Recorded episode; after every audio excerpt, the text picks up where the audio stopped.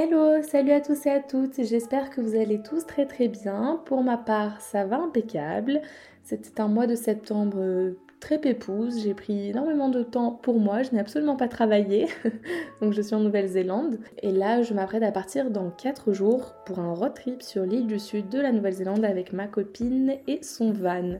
Voilà, on va donc euh, visiter euh, pendant 3 semaines. On s'est fait un petit parcours, ça va être juste trop génial. Je vous partagerai plein de photos et vidéos sur Instagram au fur et à mesure, je pense. Et puis, euh, comme d'habitude, il faut savoir qu'à chaque fois que je voyage, que je visite, même au Mexique d'ailleurs, je filme pour faire une vidéo YouTube, même si je suis désolée, en ce moment j'ai un peu délaissé YouTube. Mais euh, voilà, je pense que tout arrivera en même temps au final, euh, la vidéo du Mexique, la vidéo du road trip sur l'île du Sud, etc. D'ici, euh, je pense, quelques semaines, voire mois, puisque après ce road trip, je vais travailler toujours sur l'île du Sud, dans les vignes. Voilà, c'était pour les petites news. Pour ce troisième épisode de podcast, je pense que ça pourrait être sympa de vous raconter mon premier voyage en solo, qui était à l'âge de 18 ans, donc c'était en 2018 en Australie. Comme ça, on fait une petite pause avec euh, les questions un peu euh, techniques, euh, philosophiques, etc. Là, au niveau du voyage. Voilà, je vous raconte ma petite histoire, mais vous allez pouvoir en tirer des choses, je pense. On va évoquer un petit peu la peur de l'échec, la peur de l'inconnu, les rebondissements, comment gérer euh, ces rebondissements-là euh, au bout du monde quand tu es tout seul pour la première fois. Comment j'ai organisé un petit peu euh, ce voyage et surtout qu'est-ce qui s'est passé? Puisque je suis restée seulement un mois en Australie au lieu d'un an. Alors, en 2018, en septembre 2018 précisément, euh, je commence, j'attaque des études de droit. J'ai mon appartement, mon premier appartement, j'achète une voiture, enfin voilà, tout est, euh, tout est carré comme on dit pour une euh, nouvelle année scolaire et surtout une entrée dans les études supérieures. Au final, au bout de 2-3 mois, je me rends compte que ça ne me plaît pas, finalement j'ai plus envie de faire ces études-là. alors je sais, je suis quelqu'un qui est euh, très euh, cash. Je sais ce que je veux, je sais ce que je veux pas. Et c'est vrai que quand quelque chose ne me plaît pas, j'ai tendance à pas vraiment laisser le temps au temps. J'arrête euh, très rapidement. Donc c'est ce que j'ai fait. J'ai décidé d'arrêter mes études, de rendre mon appartement. Donc du coup au bout de 2-3 mois, donc on arrive là vers décembre à peu près. Je retourne chez ma mère, je travaille. Et puis forcément je me demande, bon bah qu'est-ce que je vais faire cette année?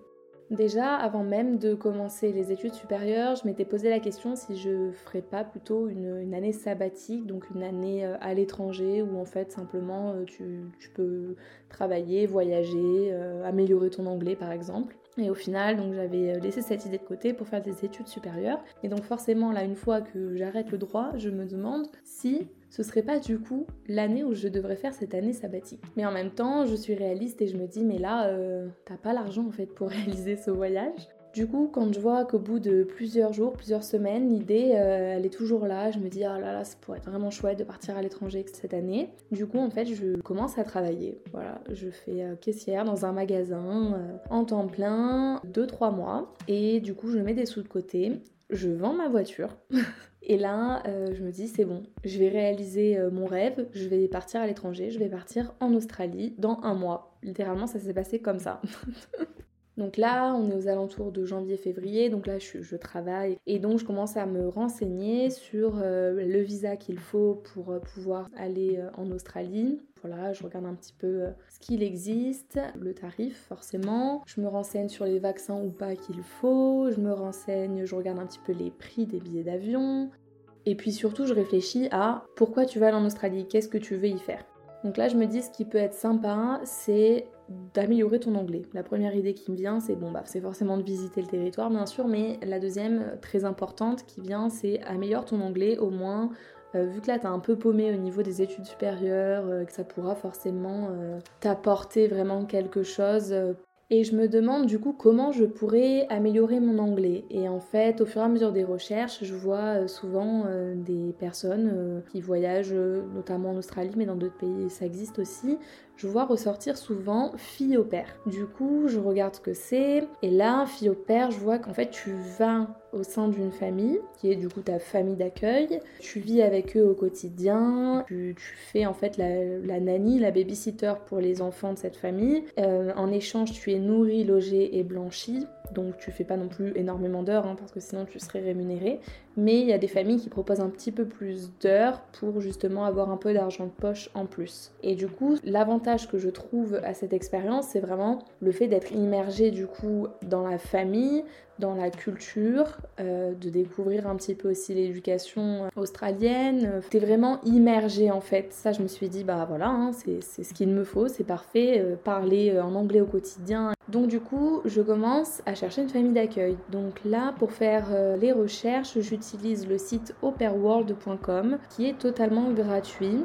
Et puis c'est vrai que j'aime beaucoup les enfants, j'avais déjà fait du babysitting, donc euh, j'avais pas peur non plus euh, de ce job-là, de cette responsabilité-là. Du coup je me suis dit, bon bah maintenant il n'y a plus qu'à essayer de trouver une famille d'accueil. Du coup j'ai commencé à faire mes recherches, j'ai tout de suite trouvé une famille sur le site operworld.com donc en fait, tu crées ton profil, tu le détailles un maximum, et puis quand tu fais des recherches, tu peux euh, vraiment filtrer ta recherche avec euh, le pays qui t'intéresse, le nombre d'enfants maximum que tu souhaites garder. Par exemple, si tu souhaites être dans une famille euh, non fumeuse, ça c'est plutôt pas mal, ou pas d'animaux. Et ensuite, en fait, tu peux contacter les familles, leur envoyer un message. Du coup, moi c'est ce que j'avais fait, j'avais envoyé un message à une famille qui correspondait à, à ce que j'attendais, c'était parfait pour les dates, etc. Du coup, il m'avait envoyé leur numéro de téléphone pour euh, qu'on se joigne sur euh, WhatsApp. Du coup, on avait programmé un appel, on s'est appelé en FaceTime, j'avais rencontré les enfants et tout, c'était trop chouette, vraiment euh, trop cool comme premier contact. Et puis c'était aussi super important pour moi et puis même pour la famille de se voir d'abord en FaceTime, de discuter un petit peu. Bon, on va pas se mentir, discuter est un bien grand mot parce que mon anglais était euh, plus que approximatif, mais voilà, se débrouiller. Mais après, euh, voilà, dans tous les cas, la famille savait que je venais aussi dans le but d'améliorer mon anglais, donc ils savaient potentiellement que, que j'allais galérer quoi.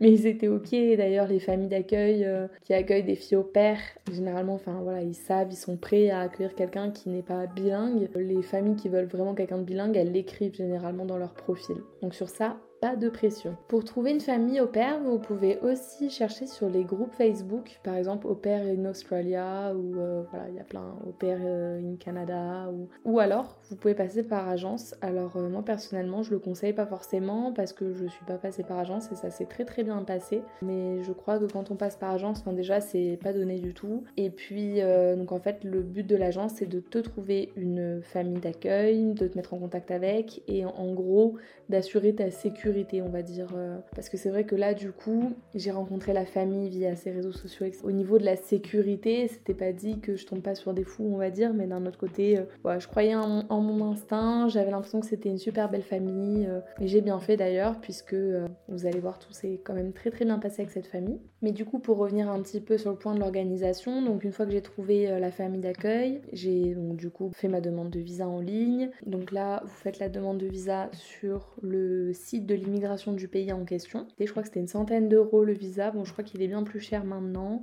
Visa vacances-travail, working holiday visa, pour et travailler et euh, voyager. Il faut savoir que pour au pair, même si on ne gagne pas forcément de l'argent, puisque c'est un échange euh, nourri, logé, blanchi, et en échange tu travailles, ben, il faut quand même un visa working holiday, parce que c'est quand même considéré euh, comme un job, on va dire. Donc du coup, au bout de 2-3 mois de travail en tant que caissière en France, du coup j'avais assez d'argent pour payer mon billet d'avion, mon visa, faire toutes les démarches et euh, partir en Australie avec un petit peu d'argent de côté. Franchement, j'avais pas énormément, hein. je me souviens plus exactement, mais si j'avais 1000 euros euh, à tout casser, euh, voilà. Je sais pas, j'étais pas stressée. Je me suis dit que dans tous les cas, si vraiment j'avais besoin d'argent, j'avais le visa pour travailler, donc je savais à ce moment-là qu'il y avait pas mal d'offres d'emploi pour les backpackers, donc les personnes qui voyagent en sac à dos. Donc du coup, je me faisais pas trop de soucis à ce niveau-là. Donc les semaines avant de partir, j'avais un petit peu de doute, enfin pas vraiment des doutes, mais voilà, un stress, un certain stress, le stress de l'inconnu, euh, dans quoi je me lance, euh, voilà, est-ce que ça va bien se passer, enfin, premier voyage en solo, quoi.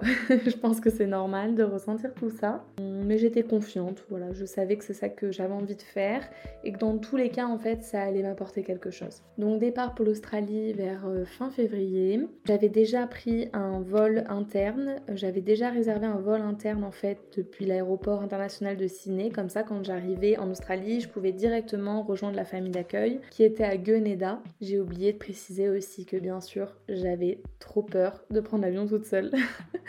Tellement peur de me perdre aux escales. J'avais, en plus, j'avais deux escales, je me souviens voilà, je, pense qu'on est pas mal à avoir peur de prendre l'avion pour la première fois seul, mais je sais pas vraiment pourquoi, je sais pas. En fait, on s'imagine trop de choses, on s'imagine qu'on peut se perdre dans l'aéroport, suivant en plus les aéroports, il en a des plus ou moins grands. En fait, c'est impossible de se perdre quoi. Tout est, tout est guidé, tout est indiqué, et puis si t'as un doute, a tellement d'employés dans les aéroports, tu vas le voir, et puis si tu sais pas parler anglais, tu fais marcher. Euh, ton téléphone Google Traduction. Enfin, je te promets que tu ne te perdras pas dans l'aéroport. Tout se passera très bien. Et puis aussi, tu te dis, et si je loupe l'avion, comment je fais? Mais c'est pareil, ça, euh, les compagnies aériennes euh, sont là pour gérer tout ce genre de choses. Euh, un vol en retard, un vol annulé, etc. Les compagnies sont là pour gérer ça. Et puis aussi, il y a ton assurance qui est là pour gérer ça. Je pense que je ferai un épisode vraiment dédié à ce qu'il faut vraiment prévoir avant de partir en voyage, comme par exemple l'assurance, l'assurance médicale, l'assurance voyage voyage. Donc du coup, revenons au fait que je rejoins donc la famille. J'arrive, super belle rencontre, euh, trop content, euh, voilà, des deux côtés super contents de se rencontrer. Donc les enfants, ils avaient 3 et 6 ans, une fille et un garçon, les parents trop sympas. Et en fait, au bout de quelques jours, euh, je voyais que ça allait pas en fait, ça allait pas, je me sentais pas pas bien par rapport à la famille parce qu'ils étaient incroyables avec moi, mais je me sentais pas bien, j'avais plus faim, j'arrivais plus à dormir, j'arrivais pas à profiter, mais voilà, mes proches me disaient non mais c'est normal Alicia, il y a un temps d'adaptation, euh, voilà, t'es quand même à l'étranger, pour la première fois au quotidien tu entends une langue étrangère, ton cerveau a besoin de s'habituer et de, capter un petit peu tout ce qui se passe. Du coup, je me suis dit que c'était absolument oui euh, probable, donc il fallait un petit peu de temps. Donc pour résumer aussi un petit peu euh, ce que je faisais au sein de cette famille, donc en fait je préparais le petit déjeuner des enfants, je les emmenais à l'école, donc euh, je conduisais leur voiture, donc c'était sur la gauche, donc j'avais appris en amont avec le papa à conduire à gauche. Bon honnêtement c'est facile dans le sens où ton cerveau il capte voilà que tu peux pas te mettre sur la voie droite, il y a des voitures en face, donc ça se fait très vite. Il euh, n'y a pas de souci sur ça. D'ailleurs, il y a un permis international à demander avant de partir à l'étranger si tu souhaites conduire euh, à l'étranger. Donc, je l'ai déposé à l'école. Après, j'avais du temps libre. Et puis euh, ensuite, j'allais les chercher à l'école. Je crois que l'école, elle finissait vers 15h, si je dis pas de bêtises, voire 14h. Donc, j'allais les récupérer. À la maison, jouer ensemble. Après, il y avait le goûter. pas souvent, je faisais le dîner. Donc, voilà. Les journées étaient quand même relativement courtes. Enfin, j'avais pas non plus énormément de choses à faire. j'avais quand même beaucoup de temps pour moi. Donc, pendant mon temps libre, euh, je jardinais un petit peu avec le papa, j'apprenais l'anglais beaucoup. Euh, j'avais des livres, je regardais des films en anglais. Au bout d'une semaine, je remets un peu tout en question. Je me demande si ma place elle est vraiment ici parce que ça va toujours pas et ça me frustre parce que j'ai qu'une envie, c'est de profiter. Euh, parce qu'au fond de moi, je réalisais quand même la chance que j'avais d'être ici en Australie. Et en fait, du coup, j'ai commencé à me dire bon bah va falloir va falloir partir en fait, va falloir essayer autre chose. Donc du coup, j'ai décidé d'aller euh, rendre visite à ma copine. J'avais une copine française sur Sydney. Donc on a passé 4 jours ensemble, ça m'avait fait beaucoup de bien, mais je sentais que ça allait toujours pas. Donc c'était assez étrange, parce que pourtant là, en parlant français, euh, du coup, ma copine me conseillait de chercher euh, une famille d'accueil avec par exemple des parents français pour pouvoir, pourquoi pas, parler un petit peu en français le temps que je m'adapte au fait d'être loin, loin de mes repères, etc de ce que je connais et tout ça. Du coup, je me suis dit, oh, on va tenter ça. Et euh, du coup, là, j'avais cherché sur les groupes Facebook Pair in Australia et j'avais trouvé donc une famille qui était près de Melbourne. Euh, la ville, c'était Patterson Lakes. C'était absolument incroyable, vraiment, je vous encourage à regarder sur euh, internet, Google Images. je rends visite à cette famille donc là, ça va faire presque deux semaines que je suis en Australie. Je rejoins cette famille dont le papa est français, la maman australienne. Il y a trois enfants. Et euh, pareil, euh, superbe accueil, une famille euh, incroyable, la maison incroyable, enfin tout qui, tout qui va, tout qui roule. Voilà, pour la faire courte, au bout d'une semaine, c'est toujours pareil. J'ai toujours le même sentiment, je ne me sens pas bien, j'ai une boule au ventre, je dors encore moins bien qu'au début. Ça va pas quoi, ça va vraiment pas. J'en parle à la famille la famille me dit si ça va pas, que tu as envie de partir, bah c'est ok quoi, on, veut pas que tu te sentes mal. Donc je remets encore tout en question. Et puis euh, je parle avec des Français sur un groupe sur Facebook qui s'appelle Les Français en Australie. Et ces Françaises-là, elles avaient prévu d'aller, elles étaient quatre je crois, d'aller euh, sur Phillip Island, c'est une petite île en face de l'Australie, euh, pour faire un petit road trip. Je leur dis que je suis intéressée et tout ça. Donc on part faire ce petit road trip de quelques jours. C'était waouh, c'était j'ai vu pour la première fois de ma vie des petits pingouins. C'était incroyable cette petite visite. Et euh, donc là on, arrive à presque un mois de voyage et en fait ça ne va toujours pas. Alors que là quand même, euh, là quand même je parle en français. Enfin il y a des jeunes de mon âge. C'est quand même étrange et en fait j'entends autour de moi on me dit bon bah voilà t'as le mal du pays, t'as beaucoup de mal à t'adapter en fait d'être loin de tes repères etc. Et en fait au bout d'un mois euh, voilà je prends la décision de rentrer en France. Mes proches avaient très très peur que je regrette ce choix-là. En fait, je sentais vraiment au fond de moi que j'en avais besoin. J'avais besoin de, rentrer en France. Je n'en pouvais plus en fait. J'étais fatiguée, j'étais épuisée. De... Pendant un mois, je mangeais, j'avais pas mangé, je dormais pas, j'arrivais pas à profiter, j'avais une frustration énorme. Du coup, je me suis écoutée, je me suis dit bon bah écoute, euh, rentre et puis tu repartiras à l'étranger euh, une prochaine fois, seule, tu revivras une autre expérience, euh, tu pourras revenir en Australie et puis tant pis pour le visa parce que ben c'est vrai que le risque, je sais pas, j'ai pas encore redemandé ce visa là, mais normalement ce visa là tu peux le demander qu'une seule fois dans ta vie. Et euh, d'ailleurs, il peut être renouvelé que si tu as travaillé trois mois en ferme dans le pays. Et là, tu peux potentiellement en Australie redemander une deuxième année de, de ce visa-là, vacances-travail. Mais sinon, euh, bah, c'est cuit quoi. si tu veux revenir en Australie, il faut un autre visa. Par exemple, le visa touristique, je crois que c'est 3 mois, euh, renouvelable peut-être 6 mois au total. Du coup, je décide de rentrer en France. Quand je pars de l'Australie, je me souviens que je me sens bien. Je j'ai pas l'impression que je vais regretter mon choix. Je sens que je m'écoute. Et puis en fait, je réalise aussi que je découvre que je peux vraiment suivre mes intuitions et euh, répondre à mes besoins. Voilà, je découvre qu'il est possible de prendre soin de soi qu'il est aussi possible de prendre des choix par euh, soi-même.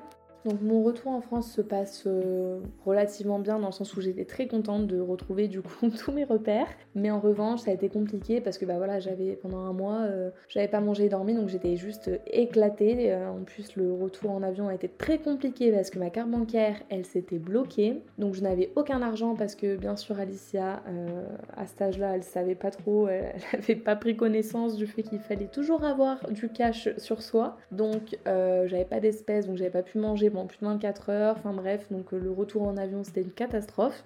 Mais j'ai survécu, c'est le principal.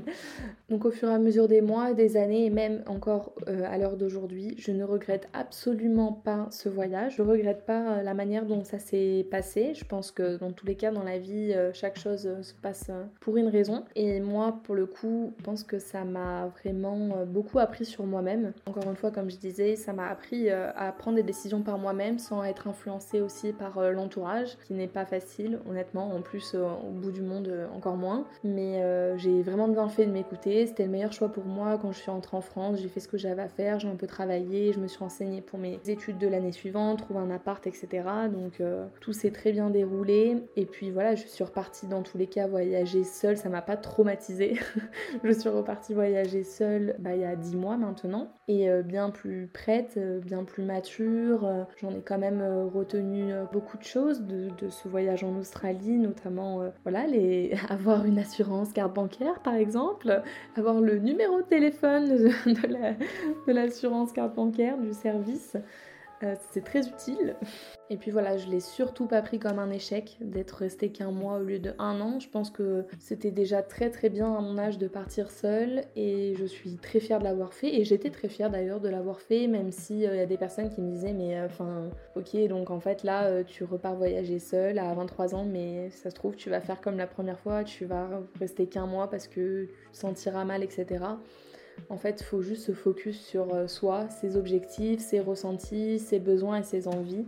C'est absolument tout ce qui compte et c'est ça la vérité en plus puisque euh, là, à 23 ans, je me sentais capable de vraiment partir voyager seule et je sentais même que j'allais être épanouie uniquement si je partais voyager seule. Donc voilà, j'ai écouté mon, ressenti et j'ai passé le cap et ça fait maintenant 10 mois que je voyage et je me sens ultra heureuse et vivante. Donc euh, voilà, toujours s'écouter. Pour conclure cet épisode, je te dirais que si tu hésites encore à prendre la décision de partir voyager seule parce que tu as peur pour euh, plein de raisons différentes. Tu peux franchir le pas, tu peux te lancer. Tu sais que de toute manière, en réalisant, en vivant le voyage, que euh, tu sauras si c'est fait pour toi, si ça te rend vraiment heureux ou heureuse. Et c'est largement ok de arrêter le voyage si ça ne te convient pas. Euh, si finalement voilà, ça, ne, ça ne répond pas à tes attentes, finalement tu, tu as envie d'autre chose, tu peux tout à fait arrêter le voyage plus tôt que prévu. C'est ok, c'est pas un échec, tu vas forcément apprendre des choses sur toi, tu vas apprendre, tu vas forcément découvrir aussi dans tous les cas du pays, parce que même si je suis restée qu'un mois, bah, j'ai vu quand même beaucoup beaucoup de choses en Australie et j'en suis très très euh, reconnaissante. Et puis mine de rien, eh bien j'ai amélioré mon anglais en un mois en Australie. et puis voilà, j'ai aussi beaucoup appris sur moi, j'ai appris à être euh, vraiment courageuse, à prendre mon courage à deux mains quand il a fallu par exemple euh, changer mon billet d'avion parce que j'avais pris un billet d'avion retour chose que je n'aurais pas dû faire en Australie pour la France. Du coup, je l'avais pris en avance et donc il a fallu que j'appelle la compagnie aérienne, donc parler en anglais pour pouvoir changer ce billet d'avion-là, changer les dates. Donc euh, à ce moment-là, voilà, j'étais quand même assez timide, pas confiante, etc. Donc il a fallu euh, que je me dépasse plus d'une fois pendant ces un mois de voyage et ça, ça a été juste ultra bénéfique pour euh, la construction euh, l'évolution de mon caractère et de ma personnalité. Et si je n'avais pas fait ce voyage-là, si j'avais pas pris cette décision à 18 ans, peut-être que à l'heure d'aujourd'hui, je ne serais pas celle que je suis et j'aurais pas été aussi confiante dans le fait de partir à 23 ans seule pour une durée indéterminée. Tout ça pour dire que tu es maître de tes choix, que même si tu fais le choix de partir voyager, si tu as envie de rentrer plutôt que prévu ou voilà, tu peux, c'est ok, personne ne doit juger tes choix dans tous les cas. Ne te sens pas prisonnier ou prisonnière de tes choix, prisonnier ou prisonnière du voyage en fait. Et puis ça m'a permise à 18 ans de, de voir autre chose, de connaître autre chose, de voir que le monde est grand, que tout le monde est différent, les gens sont différents, la culture, les cultures sont différentes il y a plein de possibilités dans la vie, il y a plein de, styles de vie différents, de modes de vie différents. Et en fait, c'est ce dont j'avais besoin, je pense, à ce moment-là. C'était de voir qu'il existait plein de modes de vie différents et que je pouvais euh, choisir un mode de vie qui n'est pas forcément euh, tout le monde fait, on va dire, puisque à ce moment-là, tout le monde était dans les études et moi, je voyageais. Donc c'est vrai que hum, je pouvais peut-être avoir des personnes de mon entourage un petit peu, euh, dans mon point de vue, fermé d'esprit. ah, mais du coup, t'es pas dans les études supérieures, enfin ça va pas quoi, ça va pas du tout, quelle est, quelle est cette histoire, tu n'es pas sur le bon chemin, à cet âge-là tu fais des études, enfin voilà, vous avez un petit peu compris je pense, mais euh, en fait j'ai compris que c'était ok de que les gens pensent comme ça autour de toi, mais que toi tu dois pas te freiner à ça et que tu dois faire tes propres choix et que tu dois surtout t'écouter quoi, écouter tes besoins c'est très très très important. Voilà pour ce premier voyage en solo qui était euh, quand même très très riche, hein, on va pas se mentir, et très très intense surtout. En tout cas, ben voilà, moi encore une fois, je vous encourage à partir voyager seul. Je t'encourage à partir voyager seul si tu en as envie. Tu en ressortiras forcément que grandi. Il n'est pas trop tard pour réaliser ses rêves. Aie confiance en toi, écoute-toi, écoute tes besoins et tes envies. Merci beaucoup à tous et à toutes d'avoir écouté ce podcast jusqu'au bout. Je suis tellement contente en tout cas de pouvoir partager ça euh, avec les personnes que ça intéresse. Vraiment c'est trop cool quand je vois vos retours mais je suis trop heureuse vraiment euh, de pouvoir aider euh, certaines personnes à, franchir le pas, de partir voyager seule. Ça me touche mais énormément parce que voilà c'est pour ça dans tous les cas que je partage tout ça en ligne. Je te dis à très très bientôt. Je te fais de gros bisous. À bientôt